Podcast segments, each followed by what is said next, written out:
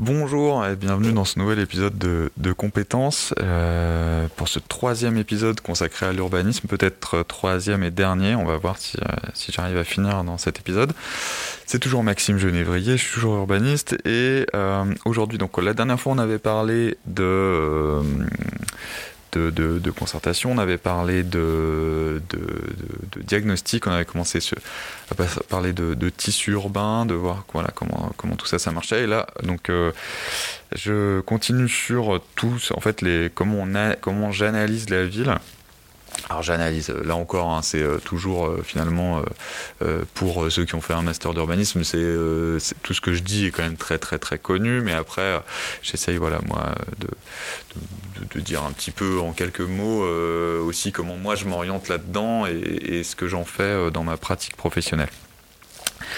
Euh, donc, euh, on va parler un petit peu maintenant de, mobilité euh, et comment moi je l'aborde sur les projets sur, sur lesquels je travaille. Alors bon, d'abord, il faut dire que sur, euh, il y a quand même beaucoup de projets sur lesquels je bosse, euh, sur lesquels je vais, je vais travailler avec des bureaux d'études spécialisés en mobilité. Hein. Mais voilà, mais c'est pas toujours le cas. Et en tant qu'urbaniste, eh ben, il faut bien que, voilà, que j'ai une approche un peu globale, on dirait holistique aussi aujourd'hui, sur, sur, ces, sur, ce, sur, sur la mobilité. Alors, J'en ai déjà parlé pas mal la dernière fois, l'étalement urbain, la ville franchisée. Alors bon, la ville franchisée, c'est le titre du bouquin que je citais la, dernière fois, mais euh, qui est euh, voilà, qui, qui, dit comment euh, comment le, la construction des, des infrastructures euh, routières a permis euh, ensuite un, un, étalement de, de, la ville partie par partie pour voilà pour habiter, pour les loisirs, pour travailler, enfin voilà tout ça.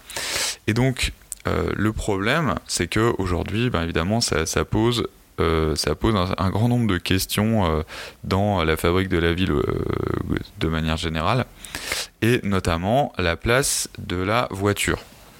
Euh, je, vais, je vais passer un petit peu sur la question des transports en commun. Euh, enfin, je vais passer, c'est-à-dire je, je, passe quoi. Je fais un peu l'impasse dans ce podcast sur la question des transports en commun. D'abord parce que c'est quand même vraiment une question de spécialiste. Euh, dire moi quand euh, quand je travaille sur euh, des questions de transports en commun dans les projets sur lesquels je bosse, euh, je suis systématiquement pour le coup avec des spécialistes de la mobilité parce que parce c'est des sujets hyper sensibles et qui sont très techniques aussi. Hein, la façon dont on va, comme on dit, comment on va graffer cadencer un, transport, euh, c'est-à-dire le, c'est, la capacité qui va être nécessaire. Enfin voilà, tout ça est extrêmement technique. Euh, donc je, le mets de côté ce qu'on peut aborder là, je pense, qui est un sujet euh, un peu plus, euh, euh, un peu plus à la fois euh, transversal, qui va concerner tous les territoires, parce que la question des transports en commun, ça concerne pas non plus tous les territoires. Moi, je travaille sur beaucoup de, petites villes euh, où il y a éventuellement une gare qui constitue un, un, transport en commun, mais d'abord c'est pas toujours le cas, et il y a souvent pas de réseau de bus, ou alors, voilà, bon là on parle de, vraiment de villes de moins de 10 000 habitants, quoi, en gros, mais euh, euh, voilà, c'est aussi quand même une part très très importante de l'urbanisme. Voilà, donc euh, euh donc, euh, donc on va parler un petit peu de, de la place de la voiture et de où on en est. Alors, bah, c'est pas si simple en fait. Aujourd'hui, c'est même pas simple du tout.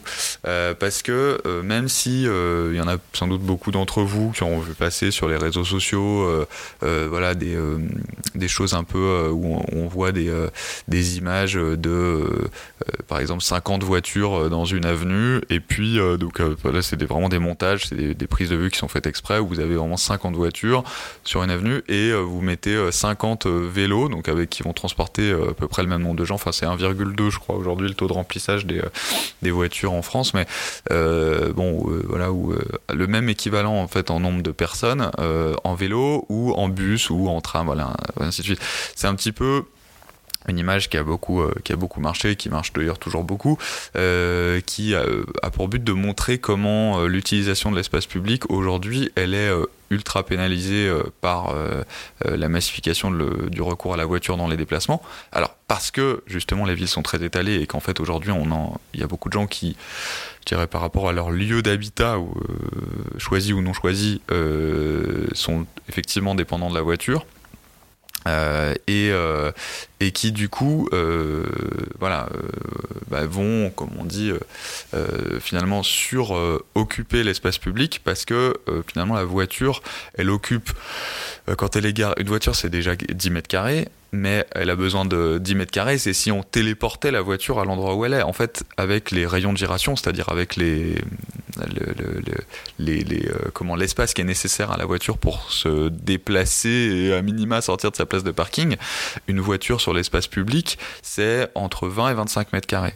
Quand vous, par exemple, quand on construit un parking, euh, un parking aérien, c'est-à-dire euh, même pas un parking en sous-sol, parce qu'aérien, ça veut pas dire qu'il est dans le ciel, mais ça veut dire euh, voilà qu'il est à l'air libre, quoi. Et eh ben, quand on construit un parking, on sait qu'en gros, c'est difficile de descendre en dessous de 25 mètres carrés par par véhicule. Vous prenez la surface totale du parking, vous divisez par 25 mètres carrés, vous avez à peu près le nombre de places maximum que vous allez pouvoir réaliser. Donc donc c'est énorme, 25 mètres carrés. Et en fait, c'est 25 mètres carrés qui est pas, on peut pas dire qui est privatisé, mais enfin qui est utilisé momentanément par une seule personne. Et ça, c'est quand il se gare. Parce que quand il roule, eh ben, avec la vitesse, euh, vu qu'on a besoin d'un certain espace derrière la voiture et devant la voiture de sécurité, en fait, on est autour de, euh, euh je voudrais pas dire de bêtises, mais je crois que c'est autour de, de 200 mètres carrés ou de 150. Enfin bref, c'est plus de 100 mètres carrés. Donc c'est énorme, je veux dire, euh, sur surface en ville de plus de 100 mètres carrés. Et c'est ça qui fait que finalement les tuyaux euh, de, euh, dans lesquels on fait passer les véhicules, les, routes, quoi, je veux dire, les, les, tuyaux dans lesquels on fait passer les véhicules, eh ben, sont toujours en fait sont, euh, un peu euh, par définition saturés quand, euh, quand on n'a que recours à la voiture parce qu'en fait c'est une équation un peu insoluble. C'est à dire que la voiture prend tellement de place en, en, en tant qu'objet et euh, avec euh, les, espaces donc, que je décrivais de rayon de gération et de l'espace global qu'elle occupe en fait est trop grand par rapport à euh, je dirais à la densité quelle qu'elle soit des villes humaines en fait. Et il n'y a pas de densité qui satisfasse finalement l'usage de la voiture. Par exemple des villes qui sont extrêmement peu denses et pourtant euh, très grandes, comme euh, par exemple Los Angeles, qui est un peu l'avatar de la, ville euh, dessinée pour la voiture, et eh ben, à Los Angeles, malgré les autoroutes de deux fois dix voies, et malgré le fait que pendant des années, ils ont continué de rajouter une voie pour rajouter une voie, rajouter une voie, ben, en fait, c'est toujours saturé parce qu'en fait, ça génère un trafic qui est totalement inabsorbable, et ce, quels que soient les niveaux de densité que vous appliquez à votre ville. Ça, c'est ce qu'on appelle le paradoxe de Bresse. Euh, paradoxe de Bresse, donc euh, B-R-A-E-2-S, hein, rien à voir avec le poulet de Bresse, et, euh, qui, euh, dit que, voilà, que en gros, euh, quand vous rajoutez une, une voie, en fait, vous générez plus de trafic parce que c'est un appel d'air et aussi parce que vous allez générer euh, en fait vous allez pouvoir euh, euh, construire plus soit autour de cette voie soit au bout de cette voie et, donc aussi générer plus de trafic. Donc, donc voilà, paradoxe de Brest qui fait qu'en gros, c'est un peu le, confortement de la voiture dans l'espace public est un peu une fuite en avant qui n'a jamais de fin et qui, et qui en fait se génère encore plus à chaque fois de, de finalement d'embouteillage. Euh, et donc d'inconfort et de voilà euh, et de pollution voilà parce que l'étalement urbain c'est aussi ça c'est aussi euh, c'est aussi en soi de l'artificialisation des sols de la pollution parce que du coup vous vous roulez de plus en plus et par un mode qui est de qui est la voiture qui est quand même en tout cas sur ces échelles là le mode le, le moins le moins vertueux d'un point de vue écologique et puis, euh, et puis c'est de l'individualisation. Enfin voilà, l'étalement urbain, c'est tout ça, mais de manière générale, euh, faut vraiment se rendre compte de, l'impact de tout ça. Et puis donc vous avez le paradoxe de Brest et vous avez la théorie complémentaire qui est la théorie de l'évaporation du trafic, c'est-à-dire qu'à l'inverse, alors tout ça, bon bah clairement, hein, on voit bien, c'est ce sur quoi est, conduit euh, le, le, les politiques urbaines depuis depuis depuis une bonne dizaine d'années dans la plupart des grandes villes du monde, et y compris dans les villes les plus euh, dépendante de la voiture, y compris par exemple Los Angeles, où là il commence à se dire, bah non mais en fait on va essayer de faire quand même autrement. Et donc même dans des villes ultra adaptées à la voiture, en fait on en revient parce que parce que ça n'a pas de fin. Donc on en est là aujourd'hui par rapport à ça, et on en est là y compris dans les petites villes. Alors euh, euh dans les dans les grandes villes, bon, euh, j'ai pas envie de dire que la messe est dite, mais euh, euh, on voit bien que que là aussi, la dernière fois je parlais de de, de l'étalement urbain sur lequel on a avait commencé un peu à gagner la partie pour essayer de réduire, pour essayer de réduire la, la la place, pardon, pour essayer de réduire justement l'étalement urbain.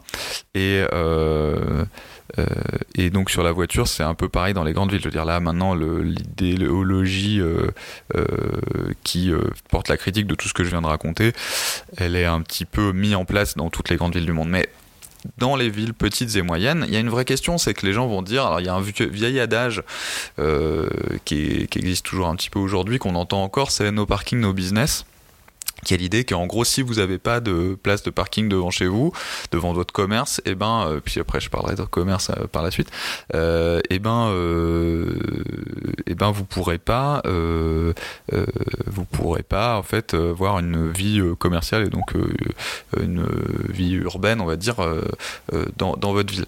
Le problème c'est que la voiture elle-même nie la vie la vie urbaine puisqu'elle elle prend enfin je veux dire elle prend littéralement la place du piéton. Euh, et historiquement, c'est ce qui s'est passé. Quoi. Hein. C'est ce que dit d'ailleurs très bien Sylvain Grisot dans son bouquin. C'est euh, euh, en fait aujourd'hui les villes, ça paraît évident qu'elles soient un peu dessinées de manière générale pour la voiture, mais en fait, c'est un combat qui a été gagné par la voiture et même on pourrait dire par le lobby automobile dans les années 20, avec des campagnes qui ont qui ont été destinées à à, à, ce que les gens soient culpabilisés quand ils font pas attention aux voitures en centre-ville. Voilà, ce qui n'était pas du tout une question avant évidemment les années 20. Donc euh, les années 20 aux États-Unis et les années 50 euh, en France. Et euh, et mince, pardon, excusez-moi, qu'est-ce que je, disais? Oui, donc, donc oui, l'activité, le, le, business dans les, dans les petites villes. Et donc en fait là, vous avez tout un tout un comment un, curseur à positionner et, euh, où euh, bah, évidemment c'est pas facile parce qu'en fait euh, c'est des territoires où les où la voiture est effectivement le mode de transport principal. La plupart des gens vont se déplacer sur des distances relativement grandes. Alors relativement voilà faut faut être mesuré parce qu'en fait on sait que en ville euh, uniquement en ville, mais en ville, le vélo est plus rapide jusqu'à 5 à 6 km que la voiture. Parce que vous cherchez pas votre place, parce que. Voilà, tout ça, d'ailleurs, dans le podcast Commute, ils en parlent très bien. Mais. Euh, euh, donc vous cherchez pas votre place et, euh, et puis vous et vous vous cherchez pas votre voiture non plus, c'est-à-dire que euh, votre vélo il est garé tout directement en bas de là où vous êtes et voilà. Donc vous, vous, avez, vous, vous gagnez beaucoup de temps à ces, à ces deux points. Et puis en plus aujourd'hui les, les centres-villes sont faits en, beaucoup mieux pour les vélos. Donc du coup vous avez les tournes à droite au feu, vous pouvez passer même quand le feu est rouge, vous avez les pistes cyclables qui vous permettent même de de, de, de, de comment de, parfois de pas être du tout même être concerné par les feux. Enfin bref, donc vous allez beaucoup plus vite. Vous allez euh, à, plus de 17 km/h qui est la vitesse, au 19 km/h qui est la vitesse moyenne de tout mode en, ville et, vous pouvez aller un petit peu au-dessus en, vélo. Et, euh, et, donc euh, donc je disais, oui, la voiture, faut essayer de trouver un curseur qui est pas du tout facile à trouver. Et, euh, là, c'est vraiment une négociation euh, pour moi pied à pied avec, euh, ben avec les, avec dans la concertation de, j'en parlais dans l'épisode précédent, avec tout le monde et entre autres avec les élus pour essayer de trouver des équilibres et en fait petit à petit essayer de redonner de plus en plus de place aux piétons et aux modes actifs et aussi parce que c'est en faisant ça qu'on va non seulement dans le centre-ville donner plus de place à la vie urbaine, et il y a aussi, alors là pour le coup par rapport au no parking no business, il y a aussi eu plein d'études euh, maintenant qui montrent que c'est un peu l'inverse, c'est un peu, euh, c'est pas no parking no business, c'est plutôt no piétons no business. Donc, euh, donc aujourd'hui on en revient et on arrive à argumenter là-dessus et à redonner même dans les dans les petites villes et, moyennes villes. Mais bon, il y a quand même un curseur à donner parce que vous pouvez pas tout piétoniser. voilà, c'est évidemment pas aussi simple que ça. Euh, et, donc là, avec notamment les espaces réversibles, où on va avoir des espaces qui peuvent être stationnés à certains moments de la journée, mais qui à d'autres moments vont être euh, des espaces de repos, des espaces pour... Euh, voilà, c'est un peu classique, on a toujours fait ça pour le marché, notamment les, tous les marchés de France et d'Europe fonctionnent sur ce mode-là. Quoi. souvent, vous avez un parking toute la semaine, et puis le jour du marché, ou les jours du marché, vous n'en avez pas. Donc en fait, c'est juste de généraliser ça et d'en faire vraiment des habitudes de des habitudes d'usage, euh, des habitudes d'usage dans l'espace public. Et euh, donc voilà, euh, là-dessus, il n'y a pas vraiment de, de, de, baguette magique. Moi, je, ce que j'essaie de faire déjà, c'est de la pédagogie, parce que tout le monde n'a pas forcément conscience des constats que je posais tout à l'heure, et sur lesquels, sur la bagnole, et sur lesquels on peut rajouter le fait que, en, même en termes d'efficience énergétique, la voiture, c'est une catastrophe. donc voilà, c'est une tonne et demie pour déplacer une personne, ou une personne virgule deux. c'est 80 13% du temps, elle n'est pas en fonctionnement évidemment. Euh, dans les 7% du temps où elle est en fonctionnement, en fait, il y a 80% de l'énergie brute développée par le pétrole qui n'est pas utilisée. Ça, c'est dans la perte du moteur à explosion. Je veux dire, même les moteurs les plus efficients, en fait, ils perdent énormément de l'énergie développée par l'explosion. Donc bref, hein, voilà. Donc la voiture, c'est vraiment un mode de transport qui est vraiment pas efficient du tout, du tout. Euh, voilà. Mais euh, bon, maintenant on en est là, donc il faut faire avec. Et euh, moi, ce que, en fait, ce qu'on arrive à faire en, montrant euh, les chiffres de, je dirais, du, de, la saturation des stationnements ou de la non-saturation, le nombre de stationnements par commerce, le nombre de stationnements par euh, par habitant. Enfin voilà, on essaie de d'appuyer un peu nos. Moi, c'est ce que ce que je fais en tout cas, c'est d'appuyer mes, mes, propositions sur, je dirais, sur des sur des chiffres un peu objectivés pour essayer de gagner un petit peu d'espace pour les modes actifs. Et après, ben oui, il s'agit de, de, eh ben de, proposer des espaces publics. Euh, donc on redessine ben, les espaces en disant bah voilà sur cette place on peut peut-être faire euh, différemment, avoir euh, un peu plus de place là, évidemment en lien avec avec les avec les commerces. Alors voilà, ça c'est l'autre volet et ça va m'amener sur le sur le volet suivant. C'est ensuite le lien très fort. Alors, euh, est-ce que je, ferme là le, chapitre sur le, sur le stationnement? Attendez, je reprends un tout petit peu mes notes. Euh, oui, non, j'aurais aimé parler de, j'aurais aimé parler de, des espaces publics euh, éphémères, pas éphémères, mais j'en ai déjà un petit peu parlé la dernière fois, donc je, peut-être je reviendrai dessus plus tard. Mais là, je vais parler du lien entre mobilité et commerce. Alors en fait, moi ce que j'ai fait une petite, euh, j'ai développé une petite euh, théorie là-dessus euh, que vous retrouvez facilement sur mon blog, mais bon qui a un petit peu de dire dans cette grande concurrence de l'étalement urbain par rapport au centre-ville, qu'est-ce qui fait que en fait, alors là ça change peut-être là aussi un peu avec avec le Covid et les livraisons la massification de la, de la, livraison, mais en gros, qu'est-ce qui faisait ou qu'est-ce qui fait que euh, le centre commercial est euh, plus attractif ou est perçu par beaucoup comme plus attractif que les centres-villes?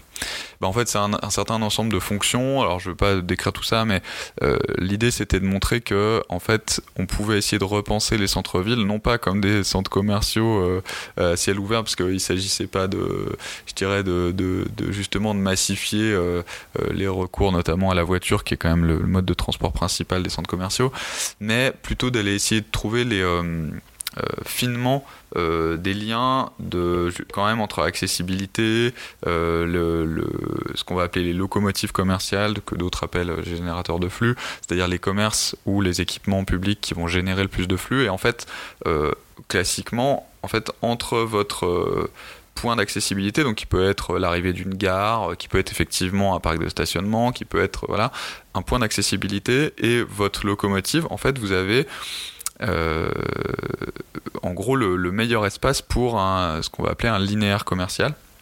Et donc, euh, qui va être en fait euh, dans, un centre commercial, c'est la galerie, hein, la galerie marchande, mais dans la ville, bah, c'est la ville en fait, tout simplement, avec les, rez-de-chaussée commerciaux qui vont s'enchaîner et qui vont créer une animation qui est perçue en réalité comme la, richesse première de la ville. Enfin, je veux dire, voilà, c'est un peu la vision, je dirais, euh, à la fois cliché, mais qui en même temps ce qu'on vient chercher, c'est ça, quoi. C'est cet enchaînement de rez-de-chaussée commerciaux euh, qui en fait n'est pas permanent parce que les villes, euh, on s'en rend, enfin, quand on y pense, ça paraît évident, mais c'est que la ville n'est pas constituée que de rues commerçantes. Il y a aussi des rues tout simplement résidentielles et, donc voilà. Donc il y a aussi évidemment un mix de ça. Mais quand on parle de commerce, il y a un lien entre la mobilité et le commerce. Et moi, j'essaye clairement, ben, en fait, de montrer ça, c'est-à-dire que je réanalyse comment la ville elle a souvent surtout dans les centres-villes. Là, je parle, voilà, je, suis vraiment dans le centre-ville, mais on pourrait l'étendre au sujet d'extension, c'est un peu pareil.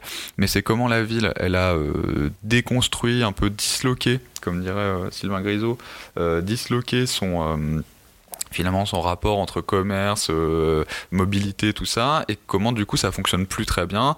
Et souvent, bah, par exemple, là je travaille euh, sur une ville euh, en Lorraine où, où clairement, voilà, vous avez bah, une on peut dire une, une, certaine forme de dislocation entre les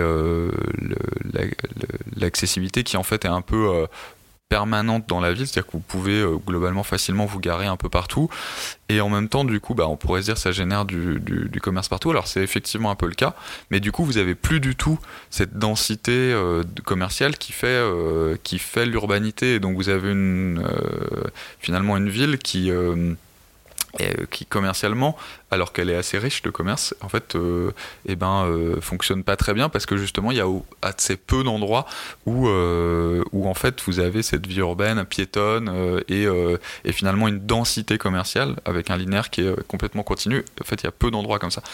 Et du coup, ça c'est évidemment plutôt néfaste pour le commerce et c'est perçu néfastement. même si en fait tout est accessible en voiture. Donc bon, en fait, en travaillant là-dessus, en le montrant, après l'idée c'est d'essayer, alors non pas, moi je crois, de, de revenir à une sorte de d'état euh, euh, ancien euh, qui serait, je dirais, avant la Seconde Guerre mondiale. et voilà, alors les petits centres-bourgs, c'est bien mignon, et puis c'est bien, bien, c'est voilà, un peu qui, en fait est plus trop accessible, enfin qui, qui n'est plus faisable, pardon, aujourd'hui.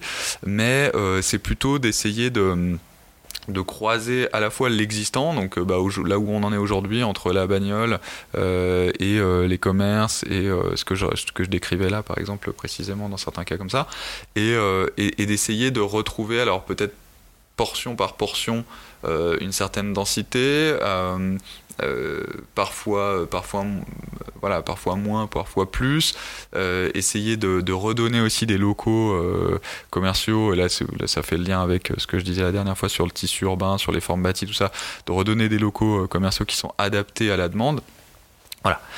Et voilà, donc ça c'est le lien entre mobilité et commerce. Donc déjà il y a tout ce, tout ce pour essayer de refaire en fait cette cette petite machine à faire de la ville euh, et à générer de la, du flux et donc de, du sentiment d'urbanité qui est euh, le, le, linéaire que je décrivais tout à l'heure entre euh, les points d'accessibilité et, et, la, et les, les, locomotives. Mais sachant que dans une ville dense, en fait, après, c'est surtout les gens à proximité qui, du coup, vont uniquement se déplacer à, pied et en mode actif et qui, eux, du coup, n'ont pas besoin d'un point d'accessibilité qui sont littéralement là. Et d'ailleurs, c'est en gagnant, enfin, chaque habitant, c'est pour ça que chaque habitant gagné dans un centre-ville, il, est, euh, il est super important et que, et que pour moi, c'est avant tout euh, pour eux qu'on fait euh, les projets de centre-ville parce que en fait c'est eux qui sont présents, qui sont omniprésents dans l'espace public parce que pour tous leurs déplacements ils vont se déplacer, enfin pour beaucoup de leurs déplacements en tout cas, ils vont se déplacer en ville, créer de la vie, de la vie visible, c'est-à-dire que les autres vont les voir, se dire ah mais il y a plein de gens en fait dans cette ville. Et en même temps ils vont consommer dans le centre-ville, enfin voilà. Donc du coup c'est c'est c'est petit à petit qu'on gagne la partie, euh, je dirais, pour les modes actifs dans les centres-villes, et en même temps, après, c'est pour les gens qui habitent euh, littéralement sur place, parce qu'aussi on leur a fait des projets de logement, mais j'y reviendrai un petit peu plus loin. Maintenant, j'aimerais parler de commerce justement euh, en tant que tel, et, et du coup de comment moi j'aborde ces sujets-là. Alors ça, c'est vraiment des sujets de programmation pure, donc euh, un peu, je dirais, programmation à l'ancienne, euh, donc euh, comment on étudie les besoins sur un territoire et comment on, comment on évalue ce qui manque et ce qui pourrait être apporté. Donc là, j'invente un peu rien, mais en fait, pour comprendre comment on fait, enfin comment moi je fais et comment font la, plupart des bureaux d'études, je crois, c'est bah, d'étudier à différentes échelles. Donc d'abord, il y a la ville, elle est pas, enfin vous n'allez pas étudier le quartier juste pour le quartier lui-même. Euh, c'est euh, euh, Attendez, pardon, j'aimerais juste revenir avant sur euh, les questions de, mobilité et de commerce en, extension, parce que j'ai parlé que du centre-ville, mais j'aimerais juste dire un, petit mot avant là-dessus. Mais en fait, c'est un petit peu la même chose. Il y a souvent une erreur qui est faite et que je vois souvent au, euh, au, niveau de mes étudiants qui oublient en fait que euh, le. Vous savez, il y a un adage dans mobilité, justement entre mobilité et commerce. Pour les gens qui veulent s'implanter, par exemple, pour un restaurant, ce genre de choses, c'est vous connaissez les trois règles pour pour le, choix de votre local, c'est euh, le. Mince, c'est. Euh, comment on dit euh, ah, moi, je connais le flux, les trois règles. La première c'est le flux, le deuxième c'est le flux, le troisième c'est le flux. Et je crois que l'adage c'est l'adresse, l'adresse, l'adresse. Le, le, vrai. Mince, je me trompe un peu. Mais en gros, l'idée, vous aurez compris, c'est de dire que ce qui est important, c'est d'être là où les gens y passent. C'est tout. Et en fait, il y a que ça qui compte. Et, euh, et euh, alors c'est pas complètement vrai parce que le local compte aussi. Je, vais justement, je vais en reparler.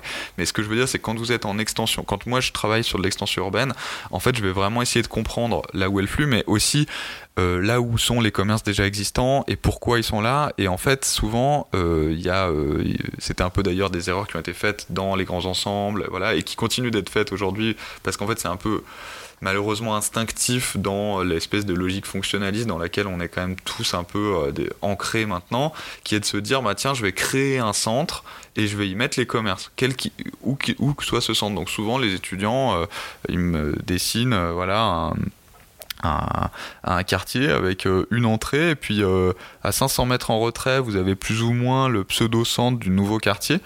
Et ils disent bah voilà du coup je mets les commerces au milieu. Sauf qu'en fait au milieu il y a personne qui passe à part les habitants du quartier.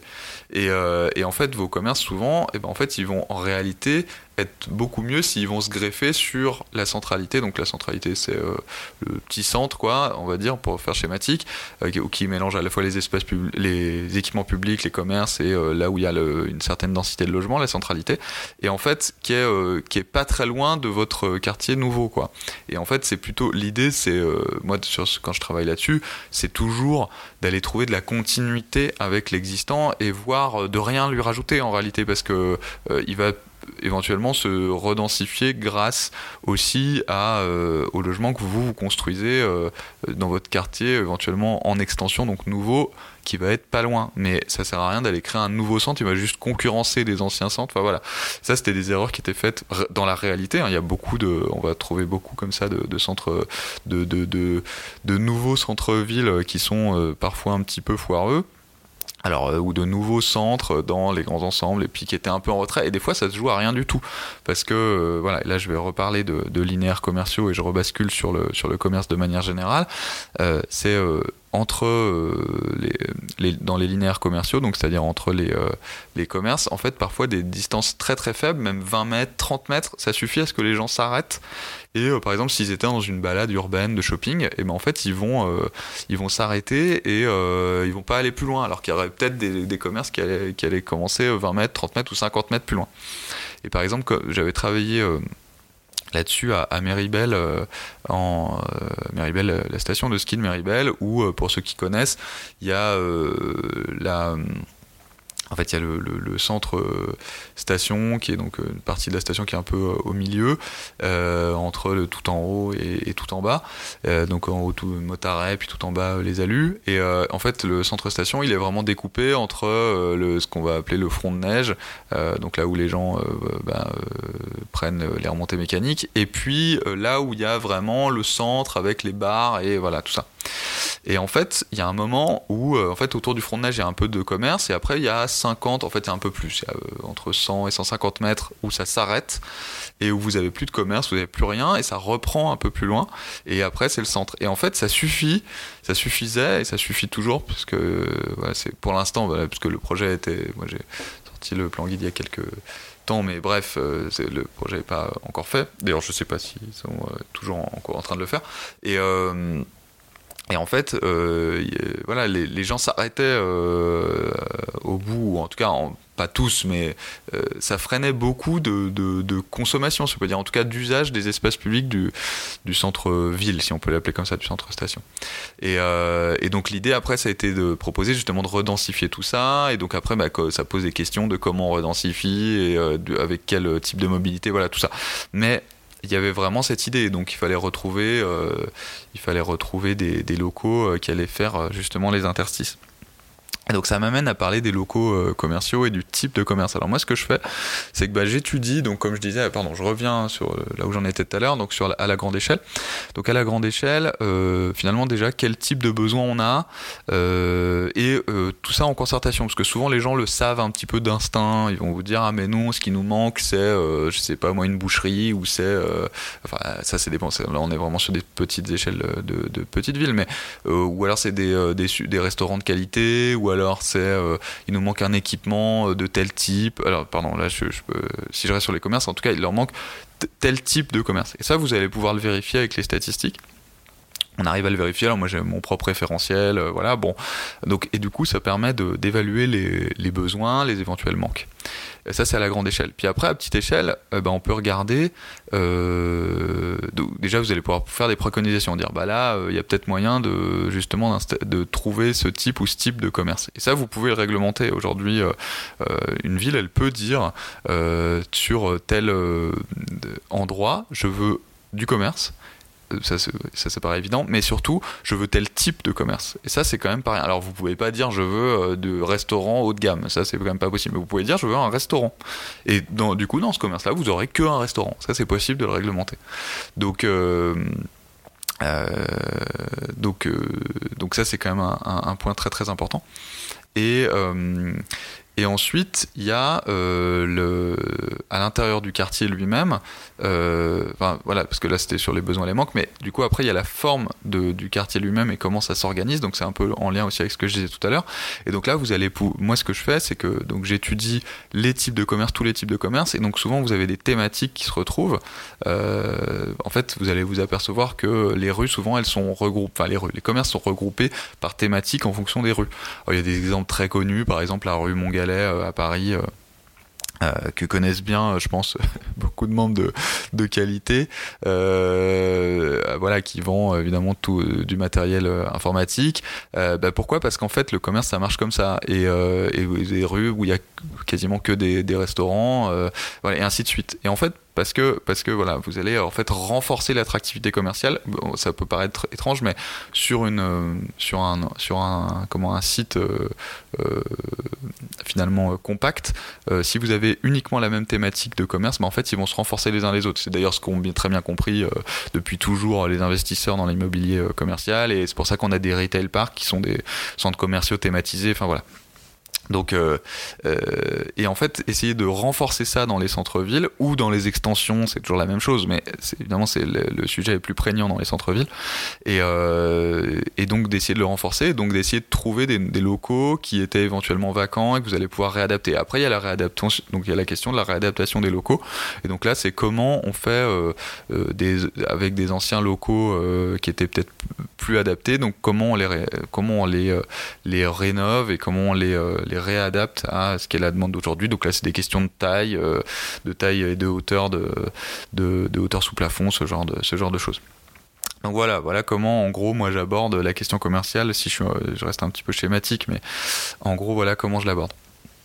Après, il y a la question du paysage. Alors, alors sur la question commerciale, il y avait un bouquin euh, euh, mince, David Lestou, euh, donc qui était vraiment sur les centres-bourgs, mais qui a, un vrai angle. Euh, j'ai oublié le nom du bouquin, pardon.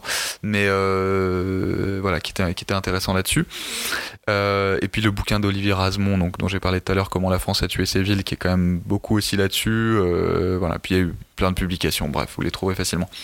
Sur donc maintenant je voulais parler de paysage. Alors, euh, bon, là, aussi, je suis pas paysagiste parce que c'est pareil sur la question du commerce. Je l'ai pas redit, mais c'est valable pour chacun de ces points-là. En fait, c'est que si il y a un énorme sujet et que la question du commerce elle est centrale dans la ville et que c'est la principale, bah, il y a des spécialistes du sujet et donc moi je, travaille avec eux quand c'est le cas. Mais après c'est pas toujours le cas, il n'y a pas toujours besoin d'un spécialiste ou il n'y a pas toujours assez d'argent dans l'étude qui est commandée par les pouvoirs publics pour pour, euh, pour euh, la place d'un bureau d'études spécialiste du sujet. Et donc, dans ces cas-là, bah, moi, en tant qu'urbaniste, je, je, me dois d'avoir une posture par rapport à ça.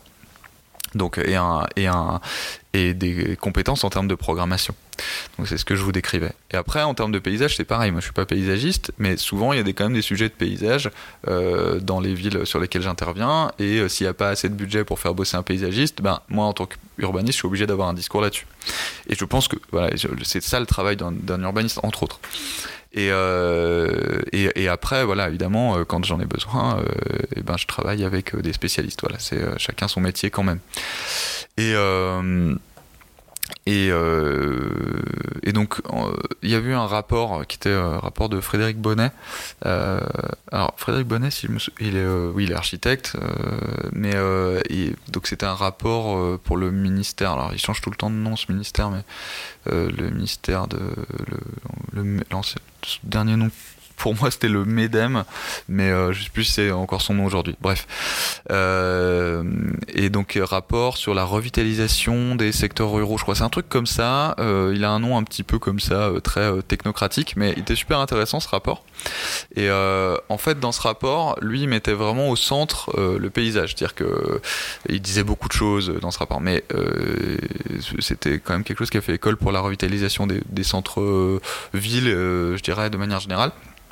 Et il mettait au centre la question du paysage en disant bah en fait euh, ça peut paraître un peu contre-intuitif parce qu'on se dit bah ouais une fois que j'ai mis en scène le paysage donc le paysage au sens de des, urbanistes et des paysagistes et des architectes de manière générale enfin de l'urbanisme on va dire de manière générale c'est euh, pas euh, c'est pas le, le le comment c'est pas ce que vous voyez au loin quoi. C'est pas le paysage au sens euh, euh, au sens euh, la, ce qui s'offre à votre vue le paysage au sens de l'urbanisme en fait ça va être la, la, place de la faune et de la flore dans l'espace public et l'espace privé on va dire et, et, sa place et sa, sa configuration son dessin son fonctionnement et son fonctionnement écologique aussi bien sûr et, en termes de biodiversité.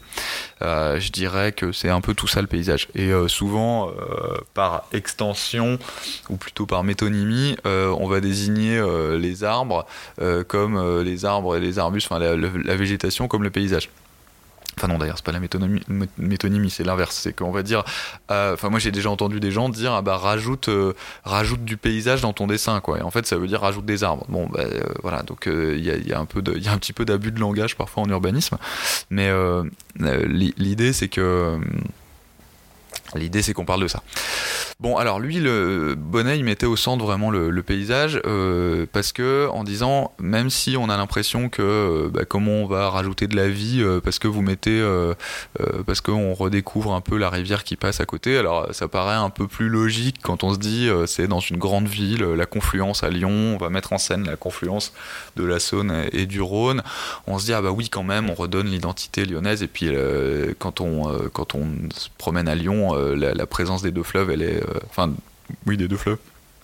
Euh, elle est, non, parce que je, me demande toujours si fleuve, je crois que c'est une question de base de géographie, mais c'est quand ça se jette dans la mer, si je me souviens bien. Donc, donc bref, la Saône et le, et le Rhône, c'est des présences extrêmement importantes, même en termes de qualité de vie. Et on, sait bien que c'est aussi les espaces où on a envie de sortir, voilà. Et donc, d'où le fait que les abords des fleuves et de l'eau soient systématiquement aujourd'hui rénovés et redonnés justement en termes d'usage public, d'espace public piétons et mode actif parce que euh, parce que parce que évidemment c'est des espaces euh, à haute qualité de paysage. Donc c'est euh, aussi ça. Oui c'est aussi ça le paysage pardon je mets la place de l'eau enfin voilà dans, dans, le paysage c'est extrêmement important la trame ce qu'on appelle la trame verte et bleue. Voilà. Et donc euh, Bonnet il disait ben en fait on peut vraiment euh, revitaliser par le paysage parce que euh, vous redonnez l'identité propre et vous redonnez des espaces qualitatifs où en fait on va avoir envie d'aller on va avoir envie de, sortir et, où en fait c'est quand même aussi ça l'essence de, la, ville où on va avoir envie de se promener d'interagir et voilà. Et, et, moi je pense que c'est effectivement très important. Et alors, ce que je fais euh, sur ce sujet-là, quand j'ai pas de paysagiste avec moi, euh, de spécialiste, eh ben, c'est qu'en fait, j'essaye de, faire une analyse euh, assez simple hein, de la trame verte et bleue, de ce qui fait l'essence du, paysage sur le site, à la fois en termes végétal et en termes voilà, de, hydrographiques pour essayer d'en percevoir. Alors souvent on est dans des économies de moyens qui sont faibles, avec euh, peu de moyens pour faire ensuite le projet. Donc j'essaye en fait de détecter euh, là où euh, je dirais la trame, donc parce qu'en fait, le, en gros les fleuves, les rivières, les cours d'eau, ils vont driver beaucoup le, ce qu'on, enfin, entre autres via ce qu'on appelle la ripisylve, donc c'est-à-dire les abords directs de, de, de, la rivière. Donc c'est ces espèces de petits talus quand vous avez une, la rive d'une rivière qui, est, euh, qui va être très euh, arbustive. Il y a beaucoup d'arbres, il y a beaucoup de végétation parce qu'en fait, il y, a, de la flotte quoi, au pied. Et du coup, bon, ça, c'est ce qu'on appelle la ripisylve. Mais de manière générale, vous voyez très bien d'ailleurs sur une photo aérienne quand il y a de l'eau parce qu'en fait, c'est là où il y a la végétation. Et en fait, l'idée que moi j'ai, c'est de, d'essayer d'aller percevoir ces continuités-là pour voir où est-ce qu'elles croisent en fait le maximum de densité urbaine euh, et donc le maximum de, de vie urbaine pour donc là le maximum d'endroits où en fait on va avoir d'interaction entre les deux, c'est-à-dire où les gens vont voir le paysage s'il est révélé, et euh, en gros pour euh, pour aller euh, maximiser l'action à cet endroit-là. Et en gros c'est ça, ma démonstration va, va, va, tendre à ça, à dire bah, en fait vous avez la trame qui passe comme ci comme ça, le fleuve, la rivière elle passe comme ça, vous avez la ripisylve ou le voilà vous avez une continuité écologique qui passe comme ça, et en fait le l'endroit où vous allez pouvoir faire le levier maximum pour révéler ce paysage-là, et eh ben euh, donc là où il y a le plus de flux humain,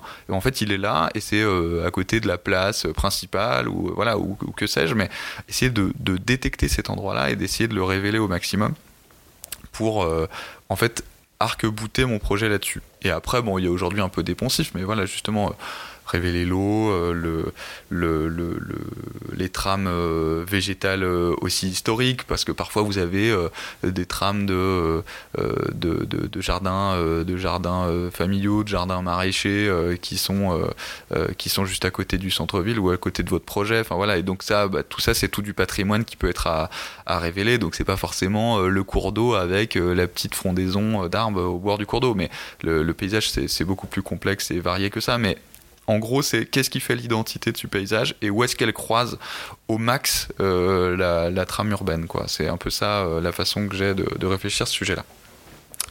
Et puis on arrive sur la question du logement.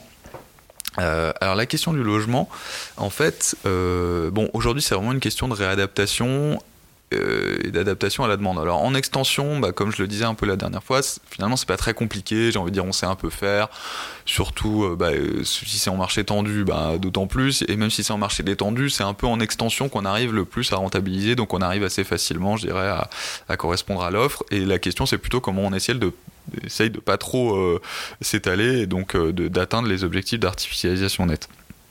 Donc là, il y a euh, tout un tas de, typologies euh, de bâtis qui, s'offrent à nous avec des niveaux de densité qui sont euh, corrects, je dirais autour, à partir de... Enfin, ça dépend où vous êtes en fait, mais voilà,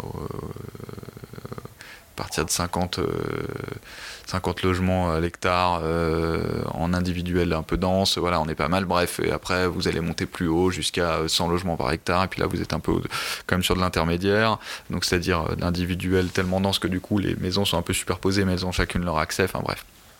Puis après collectif, avec toute cette batterie de typologie, on arrive assez bien à construire. Non, la question, c'est plutôt, euh, enfin, on a assez bien à construire, mais là, je dirais que c'est un enjeu de planification, mais qui dépasse la question du projet urbain euh, qui est la mienne. C'est-à-dire qu'après, c'est, euh, il faut pas, je dirais, c'est quand on fait de la planification qu'il faut pas trop ouvrir de, de, de, créneaux et de, de fonciers à l'urbanisation, mais après, c'est aussi, il y a beaucoup de villes qui vont dire, mais, euh, pardon, je fais un petit aparté là, mais je, prolonge un peu, mais c'est que euh, le problème, c'est que il y a beaucoup de villes qui, n'ayant pas les moyens de rénover leur centre-ville, donc de réoffrir des logements à des nouveaux arrivants, bah en fait, si elles peuvent pas s'étendre, elles vont dire, mais moi, je suis coincé, en fait, je suis condamné à, à, perdre des habitants en réalité, parce que mes, mon bâti se dégrade en centre-ville et je peux pas m'étendre pour euh, offrir du nouveau bâti qui serait qu'on peut arriver à sortir parce que c'est le seul moyen qu'on a de faire du bâti rentable. Et donc ça, c'est une vraie problématique aujourd'hui, et c'est pour ça que moi, euh, je milite très fortement et que je travaille essentiellement sur des sujets de centre-ville et de rénovation des centres-villes, parce que je pense que c'est le moyen de limiter l'étalement urbain. Bon, voilà, ça c'est la première chose. Mais après, dans les centres-villes, comment on fait pour réadapter le logement? Alors, euh, en marché tendu, c'est un peu facile, ça se fait tout seul, parce que, euh, en gros, les gens rénovent, c'est ce qui s'est passé dans ces dernières années dans les grandes villes. Là, a priori, ça va se calmer un petit peu avec le coronavirus, mais avec le Covid, mais euh, en gros, c'était les gens rénovaient et en fait, le coût de la rénovation, il était payé par euh, la, spéculation, enfin par l'augmentation du coût de l'immobilier. Donc, euh, donc là, c'est facile. Mais en marché détendu, bah, le problème, c'est que bah, il faut de l'investissement, et puis après, c'est qu'est-ce que vous faites? Et alors là, eh ben, euh, bon, là, on, je suis pas le seul du tout à avoir théorisé ça. Euh, maintenant, sur le marché, on est quand même assez nombreux, mais en gros, l'idée, c'est que euh, dans les petits centres-villes, contrairement à ce qu'on pourrait penser, on a souvent un peu le cliché de du petit centre-bourg avec la petite maison, elle a son jardin, et nanana, c'est tout mignon. En fait, c'est souvent, ça, ça, peut être le cas, mais c'est aussi souvent pas le cas. Et souvent, ceux où c'est pas le cas, eh ben, ils sont vacants, donc ils sont vides et dégradés et vous avez pas de stationnement, pas de jardin derrière, peu de lumière. À l'intérieur, les espaces ils sont tout nuls, euh, très sombres, tout, tout fermé, euh, voilà. Et donc du coup, bah, personne en veut, euh, je veux dire littéralement. Et il y en a plein, plein, plein des logements vacants comme ça dans les centres-villes, les petits centres-bourgs en France et en Europe. Je connais pas bien d'ailleurs le sujet sur les autres pays d'Europe de l'Ouest, mais je pense qu'il doit avoir un peu les mêmes problématiques. J'en suis assez persuadé. Et et alors là, on parle des endroits peu touristiques, parce qu'évidemment, euh, euh, dès que vous vous rapprochez des littoraux ou des montagnes, euh, vous êtes c'est plus touristique et le problème se pose un peu moins, ça dépend, mais un peu moins globalement. Mais dès que vous êtes dans les secteurs peu touristiques et en plus très ruraux, bon bah c'est compliqué, hein, c'est très très compliqué. Et bah, je pense à ce qu'on appelait avant en géographie la, diagonale du vide. quand vous êtes dans la diagonale du vide, c'est voilà, c'est un peu c'est là où vous avez le cœur de ces problèmes-là. Et là, c'est quand même pas facile d'agir parce que vous pouvez pas vous baser sur soit une attractivité touristique importante, soit aussi, pas forcément une attractivité touristique, mais vous avez des territoires euh, euh, plus ou moins riches en termes de vie associative. Euh, je pense que c'est pas un cliché de dire que en, Bretagne par exemple ou en Ardèche vous avez des tissus associatifs qui sont hyper riches. Et du coup bah, c'est un peu plus aisé je dirais d'aller appuyer votre projet de revitalisation là-dessus. Vous allez trouver vous allez trouver plus de, de preneurs sur des sur des locaux un peu atypiques. Mais euh, et pardon, là j'étais un peu en, à cheval entre activité et, logement. Je reviens sur le logement. Euh, le problème, donc, c'est que dans les centres-villes euh, dégradés, eh ben, oui, il faut euh, il, faut, il faut réadapter et là il y a, il y a besoin d'investissement public. Et après je dirais en termes architectural on sait un peu ce qu'il faut faire. Je veux dire là euh, voilà euh, les architectes savent très bien je dirais une fois qu'ils ont les moyens qu'on leur donne les moyens d'agir là-dessus. Mais il, faut, il faut leur donner les moyens quoi. Et je pense que moi mon travail en tant qu'urbaniste c'est déjà de convaincre le fait qu'il faille donner les moyens. C'est d'abord c'est d'abord ce travail là ça ça passe par de la démonstration de où on en est aujourd'hui qu'est-ce qui est vacant qu'est-ce qu'est-ce qui l'est pas, euh, euh, qu'est-ce qui est dégradé, qu'est-ce qui l'est pas, et pourquoi ça l'est. Et quand on cible ça, bah déjà on a fait un grand pas et on arrive à, convaincre parfois euh, d'agir, sur, sur, ce qui, sur ce qui peut être changé. Voilà, je passe un petit peu vite sur le logement et là aussi d'ailleurs, enfin la plus souvent, la plupart du temps, pas toujours, mais la plupart du temps quand c'est vraiment nécessaire, je travaille avec des spécialistes de la question du logement. voilà. Euh, voilà, donc euh, là j'ai balayé un petit peu tous les items de la lecture et la façon dont je les croise pour, enfin les réponses que je leur apporte, euh, voilà, entre la phase diagnostique et, la suite de la conception du projet. Mais en fait après ça déroule un petit peu parce que justement donc là on arrive au scénario.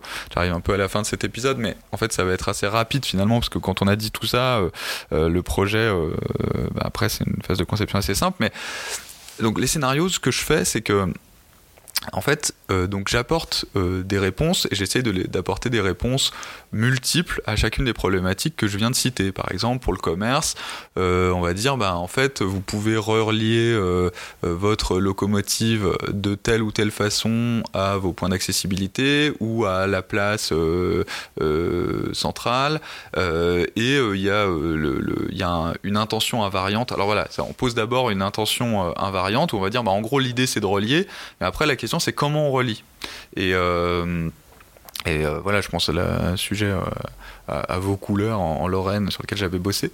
Et, et, en fait, où clairement, bah voilà, sur ce volet-là, c'était par quel côté on passe, quoi, littéralement. Et en fait, voilà. Et ça, je, le mets de côté. Je dis, bah voilà, toute chose égale par ailleurs, il y a ce, sujet-là. Comment on relie, par quel, côté on passe. Puis après, je vais faire la même chose sur euh, le paysage en disant, bah en fait, voilà, euh, le problème, c'est si c'est, euh, voilà, on voit plus, je sais pas, les jardins qui sont à côté, qui faisaient l'identité du lieu. Bah en fait, comment on arrive à les révéler et, et à quel endroit. Et donc là, bah, vous avez peut-être plusieurs possibilités. Et donc, sachant qu'on peut pas, on peut généralement pas tout faire, ou parfois on peut même pas faire de, de choses qui sont contradictoires en même temps pour euh, révéler euh, un lieu. Et donc du coup, euh, bah, du coup, j'étudie, j'ai les deux possibilités. Et ça, en fait, je fais ça pour toutes les problématiques.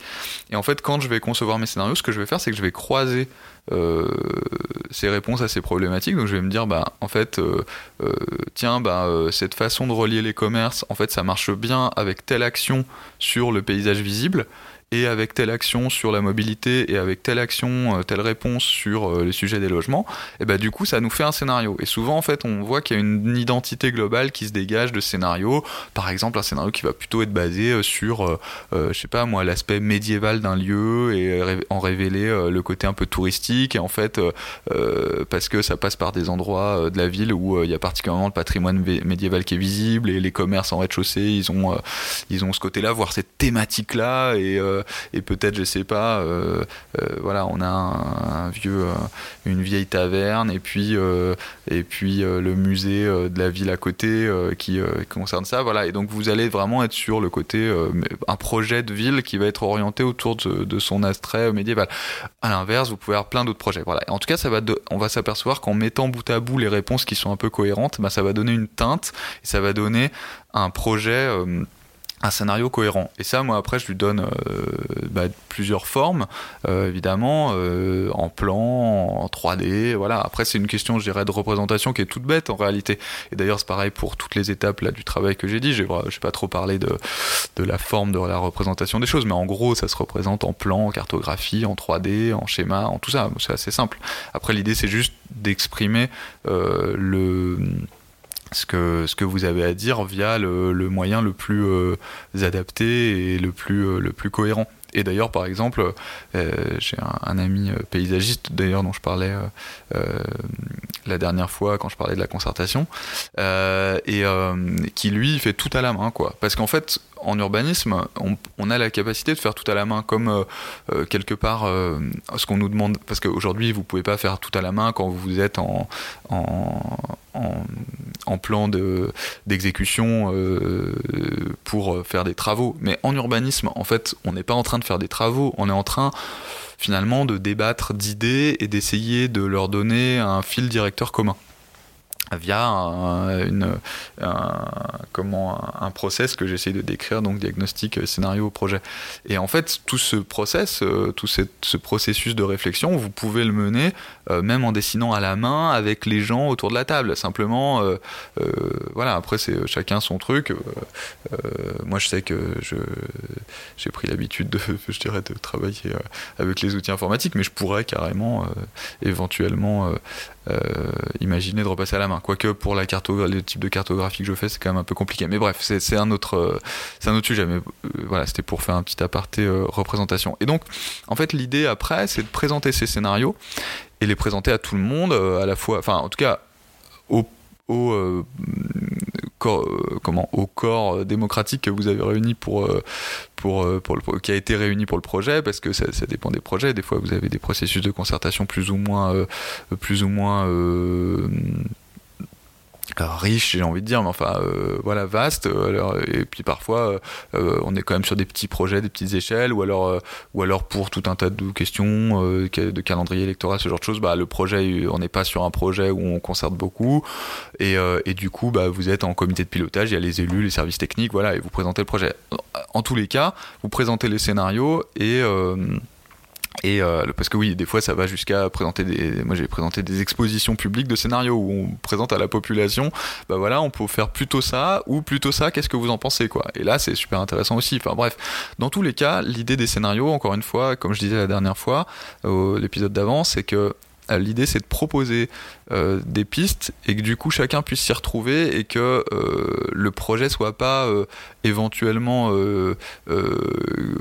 joué à qui tout double quoi. C'est parce que si vous présentez qu'un seul projet évidemment, donc un seul scénario, bah, si ça marche c'est super, si ça marche pas, bah, faut tout recommencer. Et là du coup les scénarios ça permet à tout le monde de s'y retrouver. Puis souvent on fait un mix à la fin, voilà les élus souvent, sauf moi j'ai jamais travaillé dans un autre type de processus de décision. Donc pour moi, c'est toujours les élus qui décident euh, et qui disent, bah voilà, finalement, on va faire euh, tel ou tel, euh, tel projet ou tel, ou tel assemblage des différents éléments de, des différents scénarios.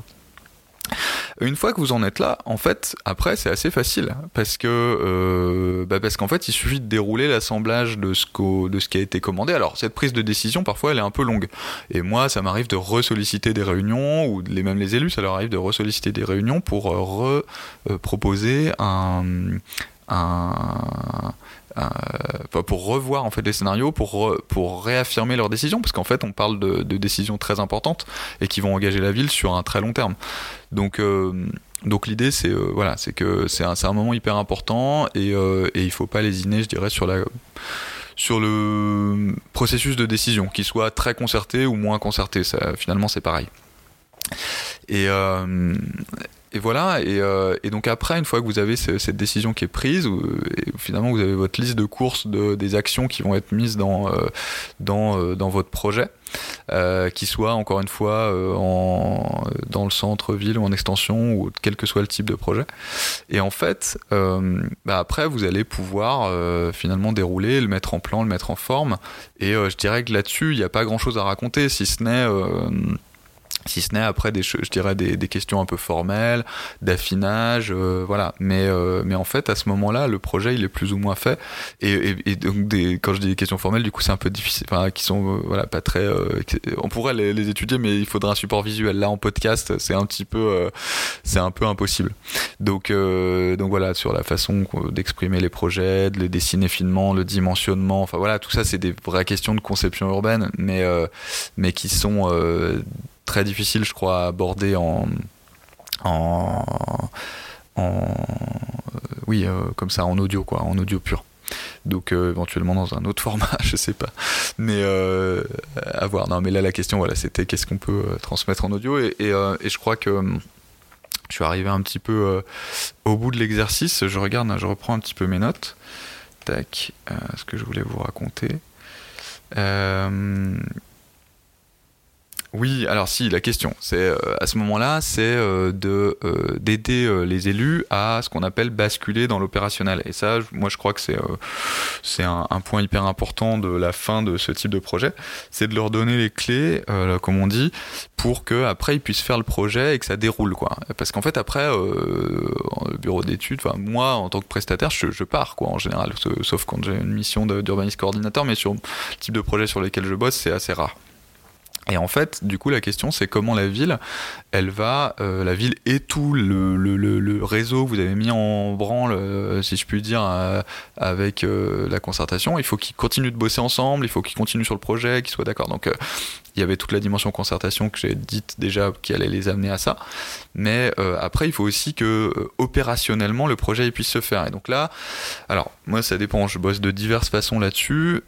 Des fois, j'intègre en amont des gens qui sont spécialistes de ça. Jahr Euh, et qui sont souvent d'ailleurs spécialistes aussi de la question du logement en ville, qui, voilà, qui peuvent aussi être urbanistes euh, d'ailleurs, mais euh, et qui qui vont m'aider très en amont à intégrer la dimension comment on va faire en sorte que le projet sorte, parce qu'en fait le problématique c'est que si vous avez conçu un projet, vous faites rêver les élus et qu'à la fin quand vous arrivez dans la dernière partie vous dites ah mais en fait au niveau opérationnel, juridiquement ou financièrement c'est pas du tout le faire le sortir, parce qu'en gros soit c'est pas possible, soit c'est pas rentable, enfin c'est pas, euh, ça s'équilibre pas ou le, le, le, le, comment le déficit il est tel qu'il n'est pas absorbable par euh, par euh, la, par un, comment dire un, subventionnement public si on peut dire et eh ben et ben en fait évidemment ça va pas du tout. Enfin vous allez vous allez un peu au devant de de gros problèmes avec les élus. Donc donc ça c'est pas possible. Et évidemment il faut bosser à ça. Et puis il faut aussi rendre les documents qui sont euh, qui vont cadrer ça et qui vont permettre aux élus de d'avoir et aux services techniques d'avoir euh, pas à pas euh, chaque étape comment ça va se phaser comment ça va s'organiser dans quel sens ça va ça va se produire. Voilà toutes les questions de de phasage qui sont aussi hyper essentielles. Mais qui c'est un petit peu autre chose si je, voilà d'une certaine façon. Et et voilà euh, donc, euh, donc là, on est, euh, c'est des rendus qui sont, qui sont, j'ai envie de dire un peu techniques, mais qui sont, qui sont, qui sont hyper nécessaires. Voilà, bah écoutez, il y aurait plein d'autres choses à dire, mais j'arrive un petit peu au bout là de, de, de, de, ce que, en tout cas, de ce discours-là, je crois, qui était beaucoup théorique, mais euh, en fait, on est un peu obligé. Je crois que c'est ce qu'on comprend à la fin de ce, ce, troisième et dernier épisode, c'est que, euh, enfin, surtout sur les deux, celui, cet épisode et celui d'avant qui fonctionnent un peu en binôme, c'est euh, l'idée, c'est qu'on est un peu obligé en urbanisme. En fait, l'urbanisme c'est beaucoup une culture, et j'étais un peu obligé.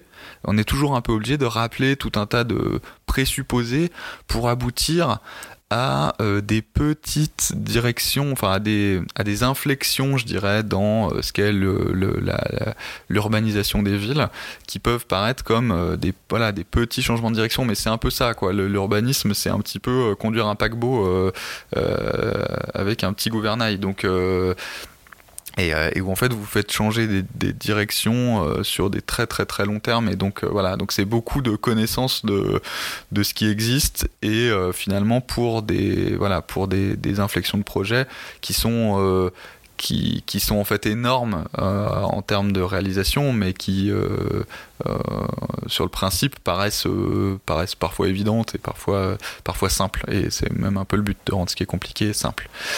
Voilà, eh ben, je vous remercie. Euh, j'espère que ça vous aura intéressé. Euh, n'hésitez pas à poser des questions. Oui, peut-être. Voilà, n'hésitez pas à poser des questions. On verra si, euh, si je peux vous répondre. Et euh, voilà, merci. À bientôt.